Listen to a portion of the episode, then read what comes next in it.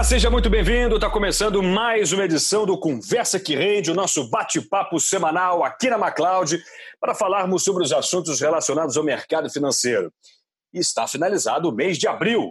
O mês de abril que teve a Bovespa recuperando um pouco mais de 10%, mas as perdas em 2020 passam de 30%. A Bolsa conseguiu recuperar somente é, parte do tombo que teve em março com o coronavírus o dólar comercial se manteve em alta por mais um mês, passou um pouco o pânico. Né? Foi um mês de busca por certas pechinchas ali, de olho nessas reaberturas das economias pelo mundo. E é esse o tema que a gente vai tratar em mais uma edição do nosso podcast. Hoje com Carlos Eduardo Wing, nosso Cadu Wing, e o João Gabriel Schlitter. Tudo bem, João? Olá, Rafael. Tudo bem? Tudo bem, Cadu? Tudo bom, pessoal? Boa tarde. Beleza, tudo certo. Vamos nessa então, galera. Como é que vocês viram este abril da Bolsa de Valores. Vamos começar falando aqui do nosso canto, do nosso país. Tivemos muitas turbulências políticas, o Ministério da Saúde teve o seu comandante né, no início da crise, o Luiz Henrique Mandetta, é, sendo demitido. Tivemos a demissão de Sérgio Moro, é, dois pilares importantes do governo Bolsonaro, e a crise política foi se agravando, apesar de ter esfriado um pouquinho neste final de abril. A Bolsa de Valores seguiu mais ou menos a tendência lá de fora, apesar desses ruídos internos.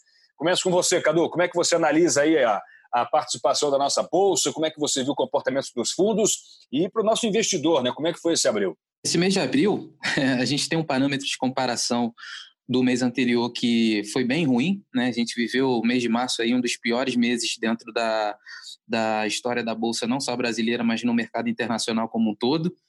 E então a gente pode avaliar que dentro do, de, de tudo que a gente observou foi relativamente positivo. A gente viu uma recuperação, como você falou, de um pouco mais de 10%. É, essa semana ela seguiu bem positiva também. Na quinta-feira a gente teve um recuo, que é natural. Hoje, dia primeiro, né, feriado, as bolsas lá fora é, operando normalmente, então é natural que o, que o pessoal saia um pouco, né, realize algumas posições. E, como você bem comentou, a gente viveu uma turbulência política muito grande. Então, é, a gente acabou indo a reboque do mercado internacional, um pouco em função da, da queda né, do número de, de contágio do Covid, a expectativa sobre a, a, a, reabertura de algumas economias, isso traz um pouco de alívio, mas ao mesmo tempo, quando a gente olha para o Brasil, a gente vê um cenário ainda bem, bem conturbado, né? principalmente dessa parte política. E um detalhe, do, é, Cadu, rapidinho, uhum. te interrompendo, é que é, isso não estava precificado. Né? A gente percebeu em alguns momentos a Bolsa oscilar demais. Né? Teve, é, se eu não me engano, no início de abril, na primeira semana, segunda semana de abril, se eu não me engano, na primeira, aquele boato da saída do Mandetta, né? Então a bolsa de repente colapsou, eram 4, 4 e 15 da tarde, começou a ficar tudo vermelho. Eu falei, meu Deus, o que, que houve? Né? Então, de repente, é, a bolsa caiu, e aí o Mandetta ficou, as coisas acalmaram. Aí depois teve o boato do Guedes, enfim.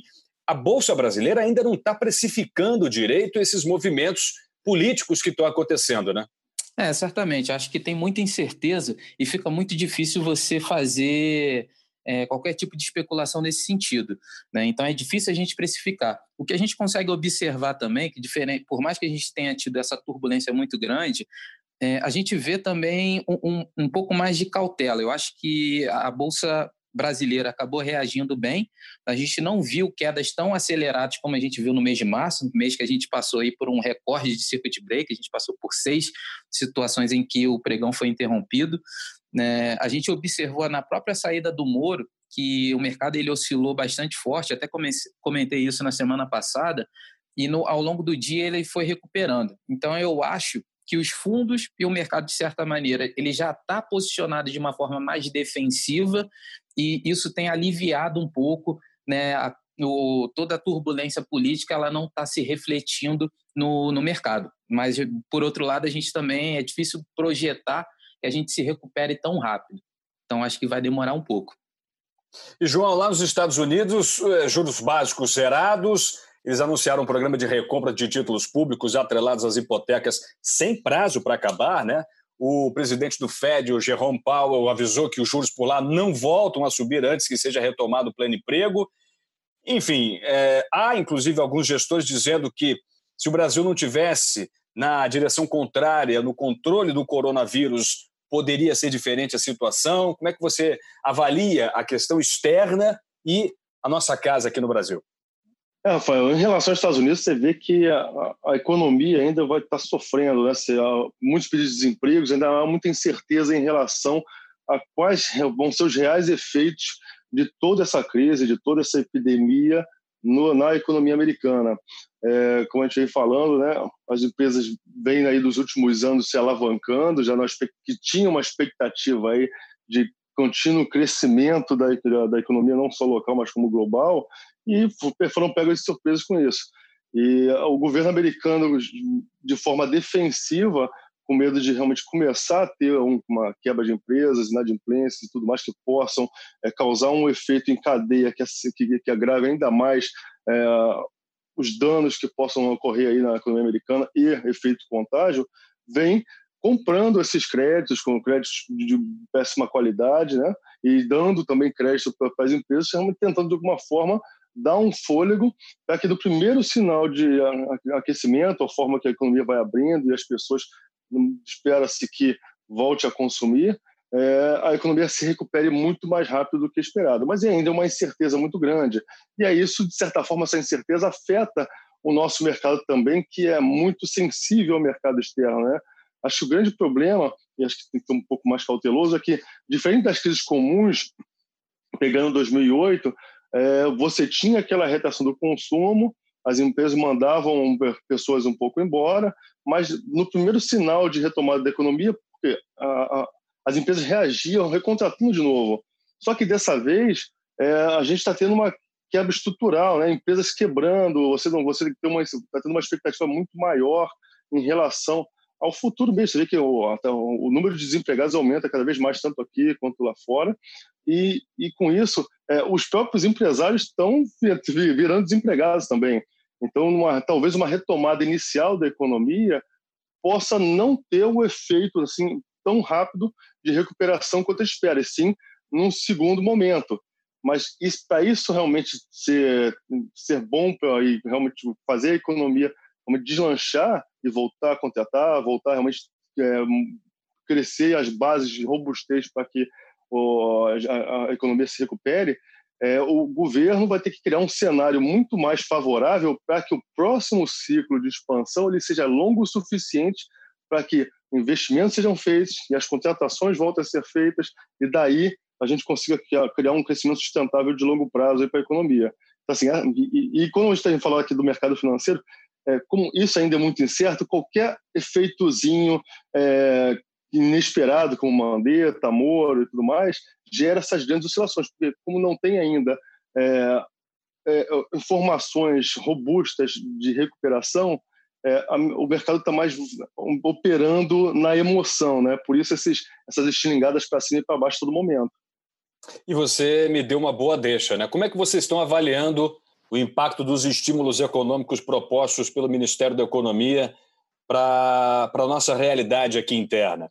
A gente teve alguns pacotes mais diretos, né? a renda básica emergencial chegando com muita dificuldade, mas chegando ao bolso dos informais, daquele brasileiro que acabou perdendo a sua fonte de renda de repente, do nada, né? Está chegando com muita dificuldade, a primeira parcela está chegando na sua fase final de pagamentos.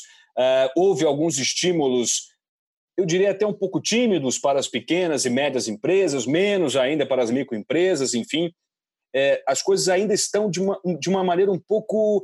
É, parece que falta um pouco mais de, de lubrificação nessa engrenagem para ela realmente começar a andar. Essa ajuda precisa chegar de maneira mais direta. Pelo menos essa é a minha opinião. Como é que vocês avaliam? Concordo. É, eu acho que, em certa medida, tudo que está sendo adotado tem, tem essa, esse intuito né, para que a gente possa atenuar os efeitos da, da, dentro da economia e que a gente consiga é, traçar ali um, um, um, programa de recuperação. Por outro lado, a, a, capacidade dentro da economia brasileira ela é muito mais limitada. Só para dar um exemplo, a perspectiva né, de déficit do público para esse ano vai ultrapassar a barreira aí de 600 bilhões, é o maior da história. A gente está falando aí de mais ou menos 8,27% do PIB. É, Então, assim, as medidas, por mais que elas sejam adotadas, elas têm um, um poder limitado. E é importante que a gente consiga avançar com aquilo que já estava no programa inicial, ou seja, as reformas elas vão ser fundamentais para que a gente consiga ter uma perspectiva futura dentro do gasto público que traga uma curva mais positiva. A gente sabe que esse ano é um ano de exceção. É, o Brasil tem uma peculiaridade em que a gente possa fazer com que as medidas adotadas cheguem na economia real, cheguem na, no, na, na, ponta final. Né? A gente sabe que tem uma limitação grande em relação a isso. E, de certa maneira, é, o governo está tentando adotar medidas nesse intuito, assim como a liberação para o Banco Central poder atuar no mercado secundário, outras medidas para que você ofereça o crédito e esse crédito chegue no, chegue no microempresário. É, esse auxílio emergencial ele é fundamental e a gente está vendo toda a dificuldade dentro da nossa conjuntura, dentro da nossa realidade. E a gente sabe que é uma medida que, que, tem, que tem suas limitações, limitações técnicas e econômicas, mas pelo menos a gente consegue enxergar é, um, um, quadro um pouco mais positivo nesse sentido. E, e, o que preocupa é exatamente essa questão política, porque isso pode embarrear com que a gente consiga avançar dentro das outras medidas que são essenciais e a velocidade com que a gente consiga aprovar, ela vai determinar também né, os efeitos lá na frente. Quanto mais rápido, mais fácil a gente vai se recuperar, menos tempo a gente vai passar né, dentro dessa crise. É, de certa forma, é, é, é, um problema político era o que nós menos precisávamos nesse momento. Né? Mas não é a intenção, nem o intuito nosso aqui, é, entrarmos em mais detalhes desses problemas políticos. É porque eles afetam de maneira tão impactante no mercado financeiro, nos investimentos, que é impossível a gente não comentar. Né? Mas, de uma maneira mais geral, essas questões das reformas vão realmente passar por uma organização política mais inteligente do governo. Né? A gente vê aí algumas aproximações com o Centrão, que desagrada a base bolsonarista, a base lavajatista, mas já é o movimento do governo perceber que vai precisar compor um pouco melhor a sua base parlamentar se quiser ter mais fôlego na economia daqui para frente. E aí eu passo para você, João, deixando a batata quente. Como é que a economia, que está ancorada na base do liberalismo, da nova política que foi tão proclamada e tão falada eh, pré-campanha, como é que como é que essa base econômica, né, está olhando esse movimento político do governo Bolsonaro nesse sentido? Vê com bons olhos? Acha que é realmente hora de, calma aí, vamos dar um passo atrás para pensar a economia de uma maneira mais eficiente nessa crise? É, infelizmente, a gente, a gente diz uma coisa, mas faz outra. Né? Por mais que é, esse governo entrou com uma proposta muito mais liberal, há uma dificuldade muito grande delas serem aprovadas no Congresso, né? Então, está... Paulo Guedes começou a falar que pode até pensar em emitir moeda, veja só. É, o Paulo Guedes jogando, quebrando princípios econômicos próprios, realmente é um momento, mostra, mostra um momento de desespero é, em relação à economia. Porque tudo isso que tem sendo, vem sendo feito, ele é um paliativo na expectativa que as reformas amplas e severas vão ser feitas à frente. Sem isso, qualquer coisa que ser feita agora, a gente está criando, na verdade, uma dívida cada vez maior de uma economia já extremamente debilitada que vai ter que ser paga lá na frente. Então já pode esperar aumento de juros, já pode esperar aumento de impostos, já pode esperar porque isso está colocando o Brasil numa, numa perspectiva é, de risco muito mais instável. Então assim é, fica, vai ser cada vez mais menos, né, menos atrativo da forma que está é, investimento externo está no país.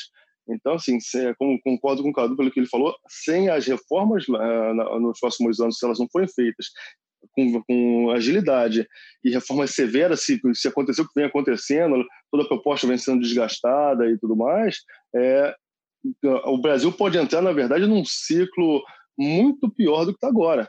Entendeu? Então, assim, é o, que o, o, que o governo vem fazendo realmente é, de alguma forma, proteger o emprego, proteger a economia para que ela não entre num espiral é, ainda pior da crise, é, para que na frente, nessa expectativa que é, as bases de uma melhora sejam feitas de forma que atraia investimento externo, entre, entre outras coisas.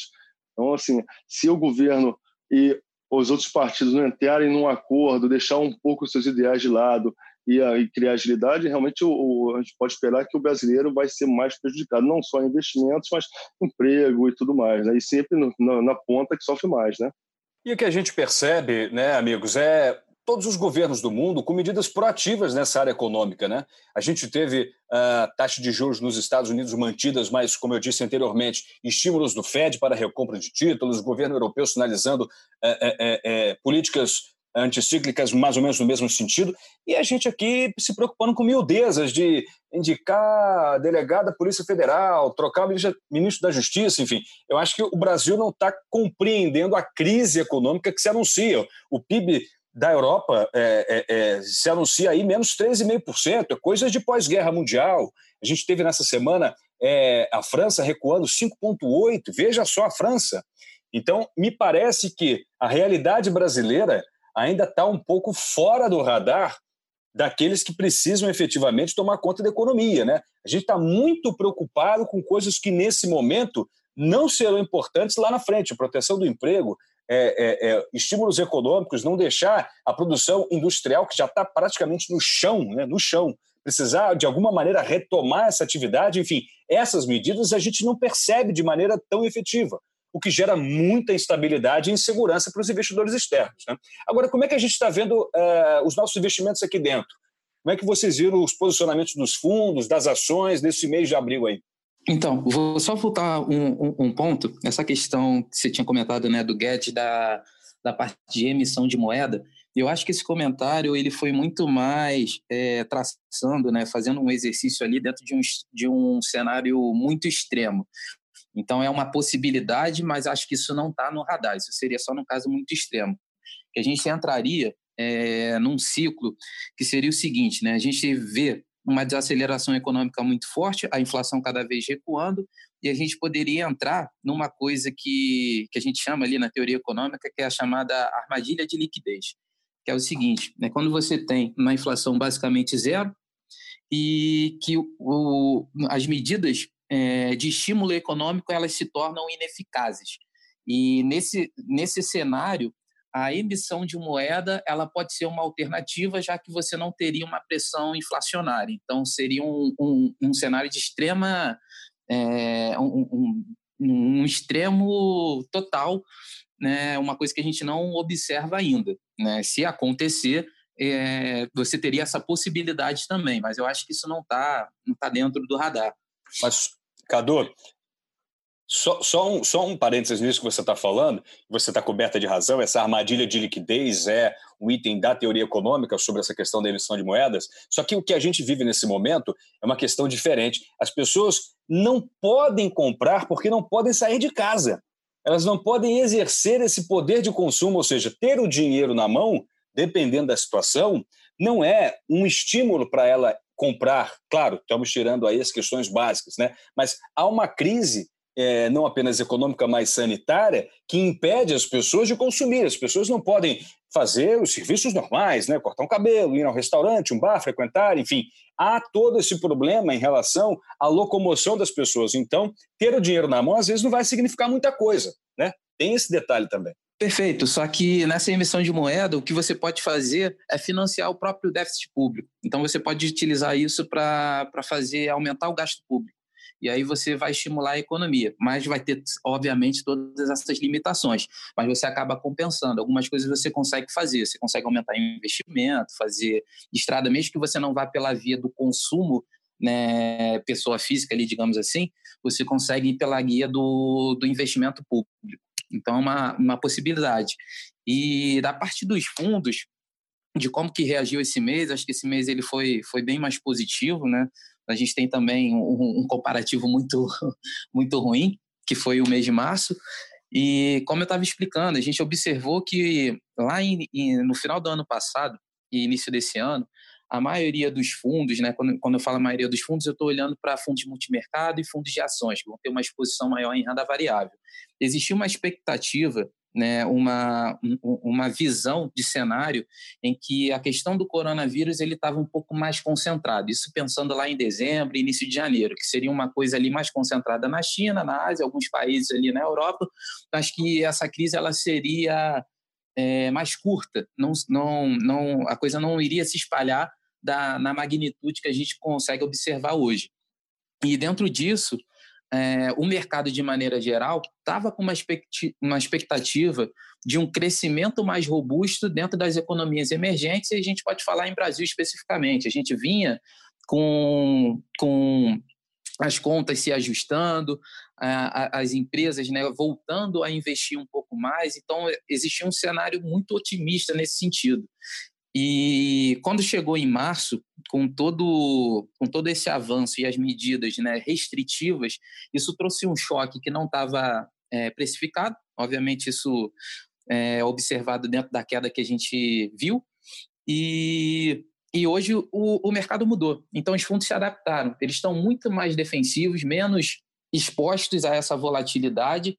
E o que a gente vem conversando com alguns gestores é que eles também passaram a fazer uma alocação maior em ativos externos, porque existe essa, essa expectativa que o retorno ele se dê mais rápido nas economias lá de fora. E quando eu falo lá de fora, a gente está olhando mais para Estados Unidos especificamente, por uma questão do dinamismo da economia, pela capacidade de poder de fogo, pelas reformas que estão sendo implementadas. E no Brasil a gente tem um, um receio maior nesse sentido. Então, pode ser que a gente demore um pouco mais, a gente observe essa retomada né, mais rápida lá fora e que aqui demore um pouco. Então, o, o mercado acabou sendo um pouco mais positivo né, nesse mês, o desempenho dos fundos.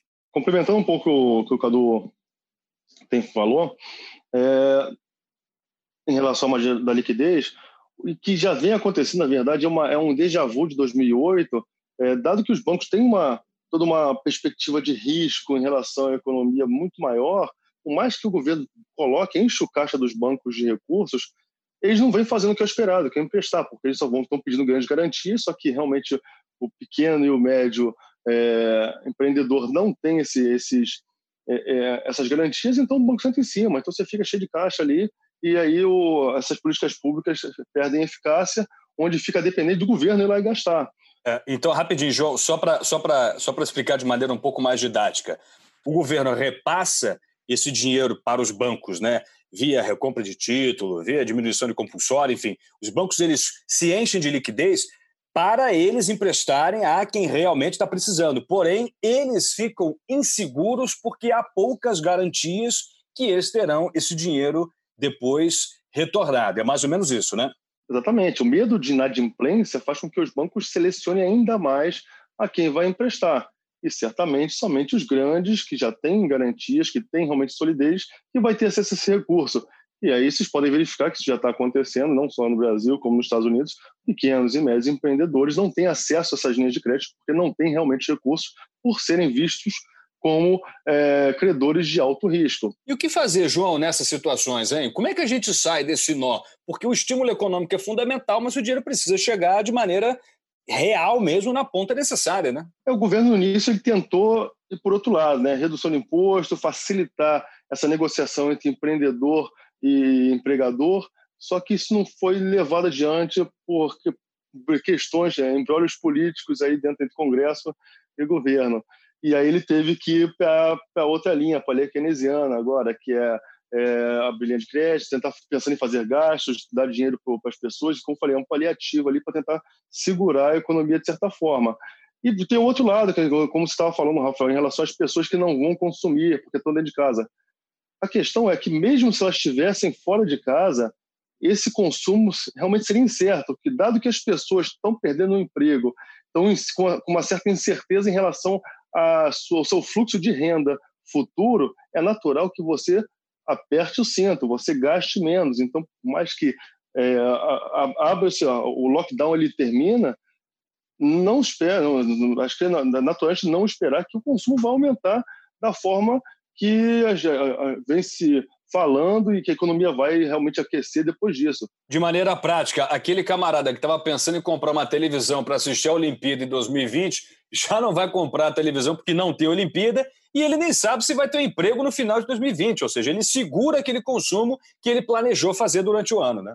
Exatamente. Até as famílias terem uma perspectiva em relação à recuperação dos seus fluxos de renda, é natural que elas apertem os cintos e só consumam o que for essencial.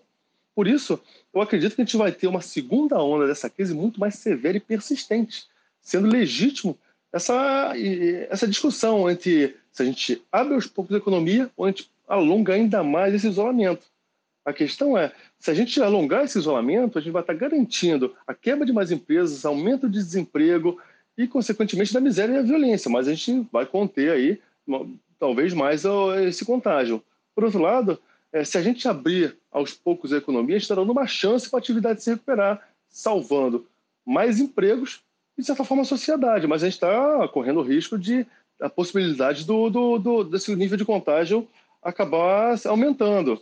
Então, assim, resumindo, é, a gente trabalha com dois cenários: a certeza de que a gente vai causar um dano ainda maior à economia ou a possibilidade de um aumento expressivo do nível de contágio. Mas o mais importante é o fato dos governantes terem que tomar uma decisão muito mais eficiente e rápido, porque a gente sabe que não é eficiente você ficar sustentando isso às custas de endividamento público.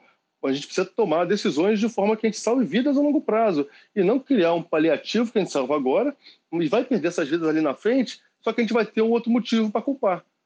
Senhores, estamos encaminhando aqui já para o final do nosso Conversa que Rende. Queria pensar esse mês de maio que está chegando aí, né? No nosso cenário interno temos um aumento e parece que vai ser um aumento vertiginoso das mortes e dos casos do coronavírus. Já há um colapso eminente nos hospitais do Ceará, do Rio de Janeiro, de Pernambuco. São Luís decretou lockdown completo.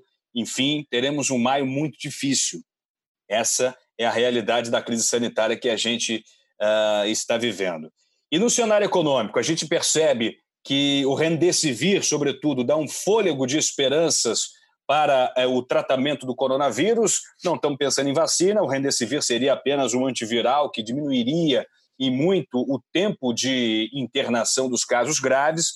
Parece que ele uh, retoma um pouco mais o positivismo em relação às, aos tratamentos do coronavírus, e isso já tem reflexo direto nas economias, Europa e Estados Unidos, uh, pensando em como vai ser a reabertura. Como é que vocês estão imaginando esse maio aí para a gente já encaminhar a reta final do nosso papo? É, então, é, o mês de maio, como já vinha sendo projetado, era onde a gente imaginava ser o pico ali da contaminação no Brasil. Então, a gente, como a gente sabe, tem um, um certo delay para que a gente consiga ter esses números, fazer essa identificação e dentro da evolução que a gente vinha observando, né, até fazendo um comparativo com o que aconteceu lá fora, a expectativa é que isso ocorresse mesmo no final de abril e na, até a primeira metade aí do mês de maio. Então, certamente a gente vai ter esses números aumentando. A gente já passou aí de 6 mil mortes. É, a gente começa a observar, como bem o Rafael colocou, o colapso do sistema de saúde em, em determinadas cidades. E a, a, a, perspectiva é que isso se, tem, se intensifique nas próximas semanas. Ao mesmo tempo, é, lá fora, a gente tem um cenário um pouquinho melhor, um pouquinho mais otimista. Os Estados Unidos, como o Rafael comentou, né, autorizou a utilização do medicamento Remdesivir para casos mais graves. Então, é, ainda não se sabe exatamente a eficácia, mas é uma medida que você consegue ali, em certa maneira, tratar os sintomas. E a gente vai ter uma semana bem, bem agitada, né? Na semana que vem a gente tem um Copom fazendo a reunião na próxima terça-feira, definindo a taxa de juros na quarta. A expectativa do mercado ainda há dúvidas se a gente vai ter uma queda de 0,5% ou 0,75%. Então a nossa taxa de juros poderia ir né, para 3,25% ou 3% ao ano. Da mesma forma, a gente vai ter a divulgação do IPCA, da produção industrial, e nos Estados Unidos a gente vai ter o payroll, né, que vai trazer alguns números sobre postos de trabalho. É, o que se pode esperar não vai ser muito diferente do que tem sido nas últimas semanas. É bastante noticiário, volatilidade ela vai permanecer, é, a gente precisa manter cautela, o cenário ainda não é claro, acredito que para o final de maio a gente vai começar a ter um, um um, um caminho se mostrando né, se esse avanço da, da doença ele vai permanecer por um período mais longo e a gente também vai começar a ter um pouco mais de clareza sobre as medidas econômicas e a velocidade de recuperação. Por enquanto é ter paciência, calma é, e prudência. Eu acho que é fundamental. Eu posso dizer, acho que resumindo muito, é incerteza e alta volatilidade, né? Acho que concordando muito com, com tudo que o Cadu falou, porque tanto a economia, todas as decisões dependem realmente da, da gente, do, dos cientistas descobrirem um remédio que seja eficaz no tratamento do coronavírus, que é o que vai permitir realmente as economias serem abertas e, e esses estímulos econômicos terem começar a ter algum efeito na economia. Sem isso, a gente vai continuar nessa briga de abre parcialmente a economia, não abre, se faz mais é, mais quantitative easing ou não. Então, assim, é, a gente está muito preso realmente hoje à capacidade da, da, da, comunidade científica mundial realmente em produzir o mais rápido possível uma, uma droga eficaz contra o coronavírus. Beleza, amigos, eu acho que é isso. Finalizamos aqui o nosso Conversa que Rende. Agradecendo demais ao Carlos Eduardo Wing, o Cadu Wing e ao João Gabriel Schlitter, nossos gestores da MacLeod. Obrigado, galera. Valeu mesmo, hein? Valeu, Rafael. Valeu, Rafa. Valeu, pessoal. Até semana que vem. Obrigado. E olha, não deixe de acompanhar os outros episódios do Conversa que Rende. E nós temos também nos podcasts da MacLeod o Mudando de Assunto e também o Conversa com o Gestor, que é um bate-papo um pouco mais personalizado sobre os gestores dos fundos de investimentos. É para eles que a gente bota o nosso rico dinheirinho com a esperança de que eles rendam. Bom, e eu vou ficando por aqui, deixando um convite para vocês acessarem o site da MacLeod, macleod.com.br e também as nossas redes sociais. Estamos no Instagram, no Facebook, no LinkedIn. Busque por MacLeod e, claro, venha se atualizar com a gente. Muito obrigado pelo prestígio da sua audiência e até a próxima. Valeu, tchau, tchau.